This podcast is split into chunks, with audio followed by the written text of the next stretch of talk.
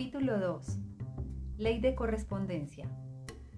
Dicen que nada es casualidad, que todo llega a nuestra vida con la fiel intención de enseñarnos algo. Bienvenido a la ley de correspondencia.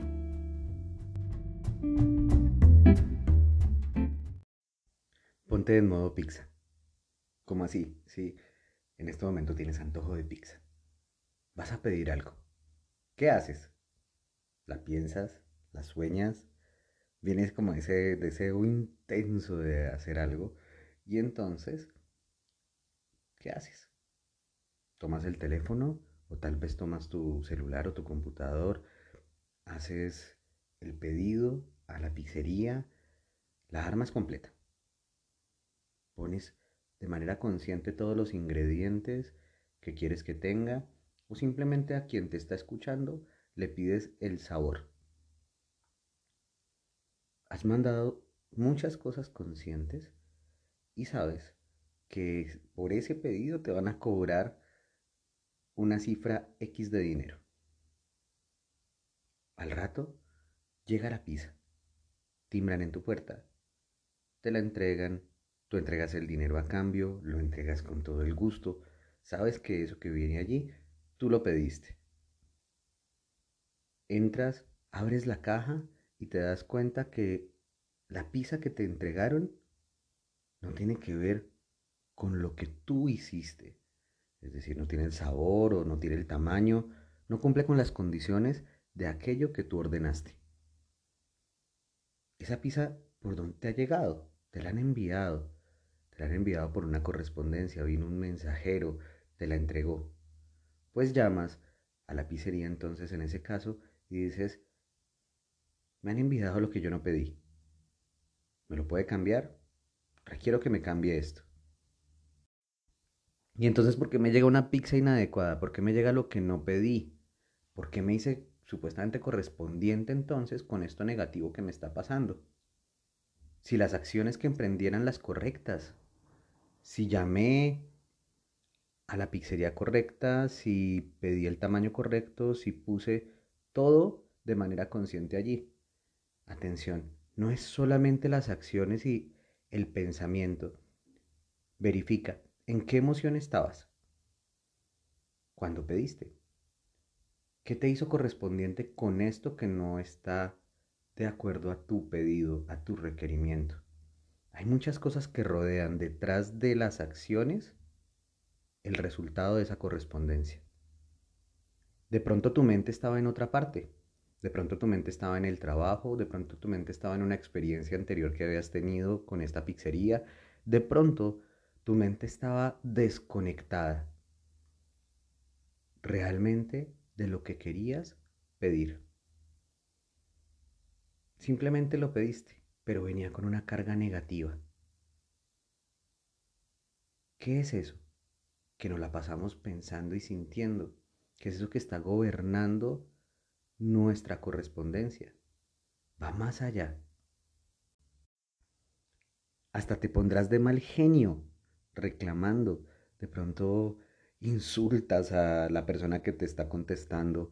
Eh, en fin, puedes estar muy de mal genio, porque no fue lo que tú pediste, no fue coherente lo que te llegó, no coincide con tu pedido. En esta ley que vamos a ver en este audio se llama la ley de correspondencia. Es decir, la correspondencia es una respuesta en coherencia a aquello que hacemos, aquello que pensamos y sentimos tenemos una coherencia que vamos creando internamente de manera constante que hace que nos volvamos correspondientes con todo aquello que llega a nuestras vidas. Llámese una persona, una situación, una cosa, siempre llega para enseñarnos algo. Habrás escuchado que nada nos llega por coincidencia, que nada es coincidencia. Habrás escuchado las diosidencias, habrás escuchado que todo pasa para bien, que todo es perfecto, que no hay nada bueno ni malo, que todo siempre llega para algo. Pero si no eres consciente, dices, pero ¿cómo así? ¿Por qué me va a llegar esto tan malo a mí? ¿Por qué me pasan a mí estas cosas? ¿Por qué repito estas cosas? En algún momento del tiempo te hiciste correspondiente con eso que estás viviendo, llámese bueno o malo.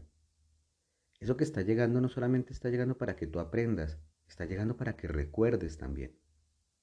¿Para que recuerdes qué? Para que recuerdes qué hiciste, qué sentiste, qué dijiste en el momento que correspondió. Y como vimos en la primera ley, hablábamos de todo es mente, todo se crea primero en el pensamiento. Hay pensamientos que tenemos a veces que están activando nuestro miedo o nuestro motivador. Miedos y motivadores que tienen que ver con el temperamento que nos gobierna. Cada quien tiene un temperamento distinto.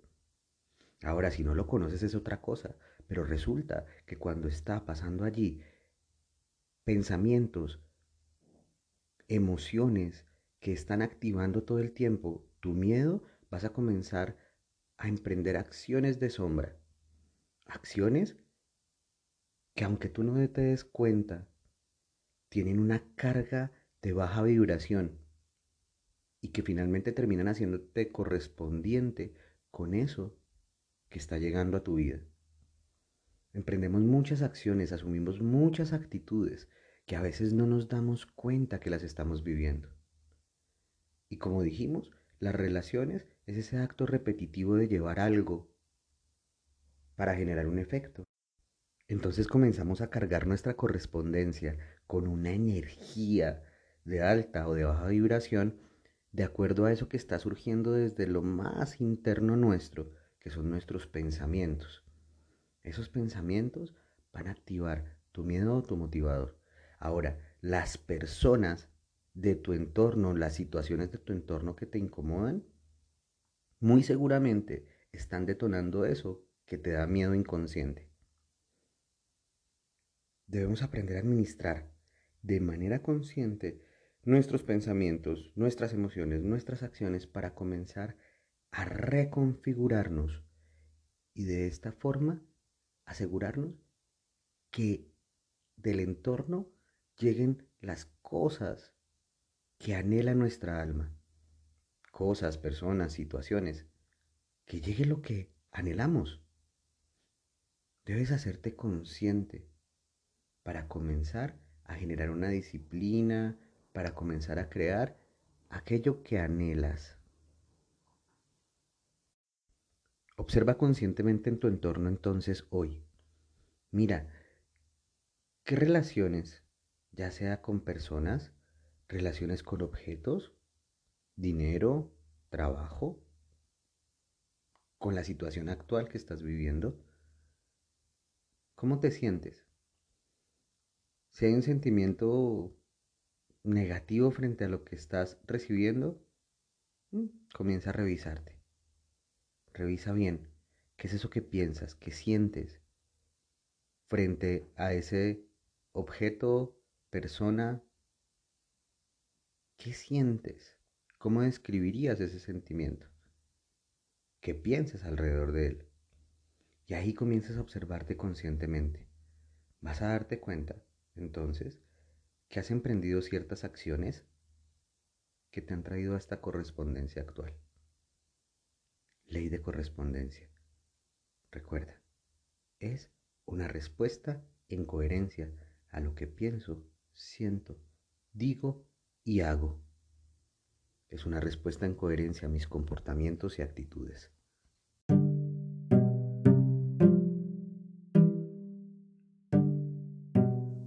Gracias por escucharnos. Hay personas y situaciones que se repiten una y otra vez y quisiéramos que esto no pasara. Comprende que esto viene para desarrollar tu carácter. Te invitamos a que conozcas a ciencia cierta tu temperamento y carácter con nuestro test Hope Evolution. Visítanos en www.thehopeevolution.com. Comparte este audio y te esperamos en el siguiente para comprender de dónde surge la calidad de tu actitud.